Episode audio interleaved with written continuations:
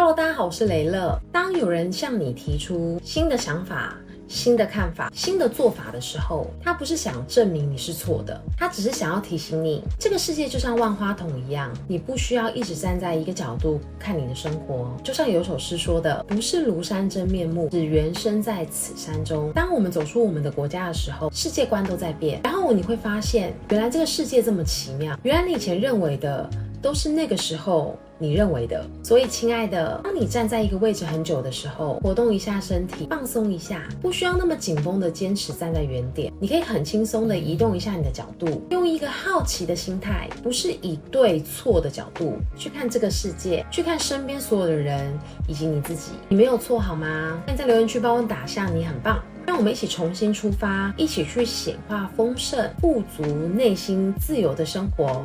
爱你们。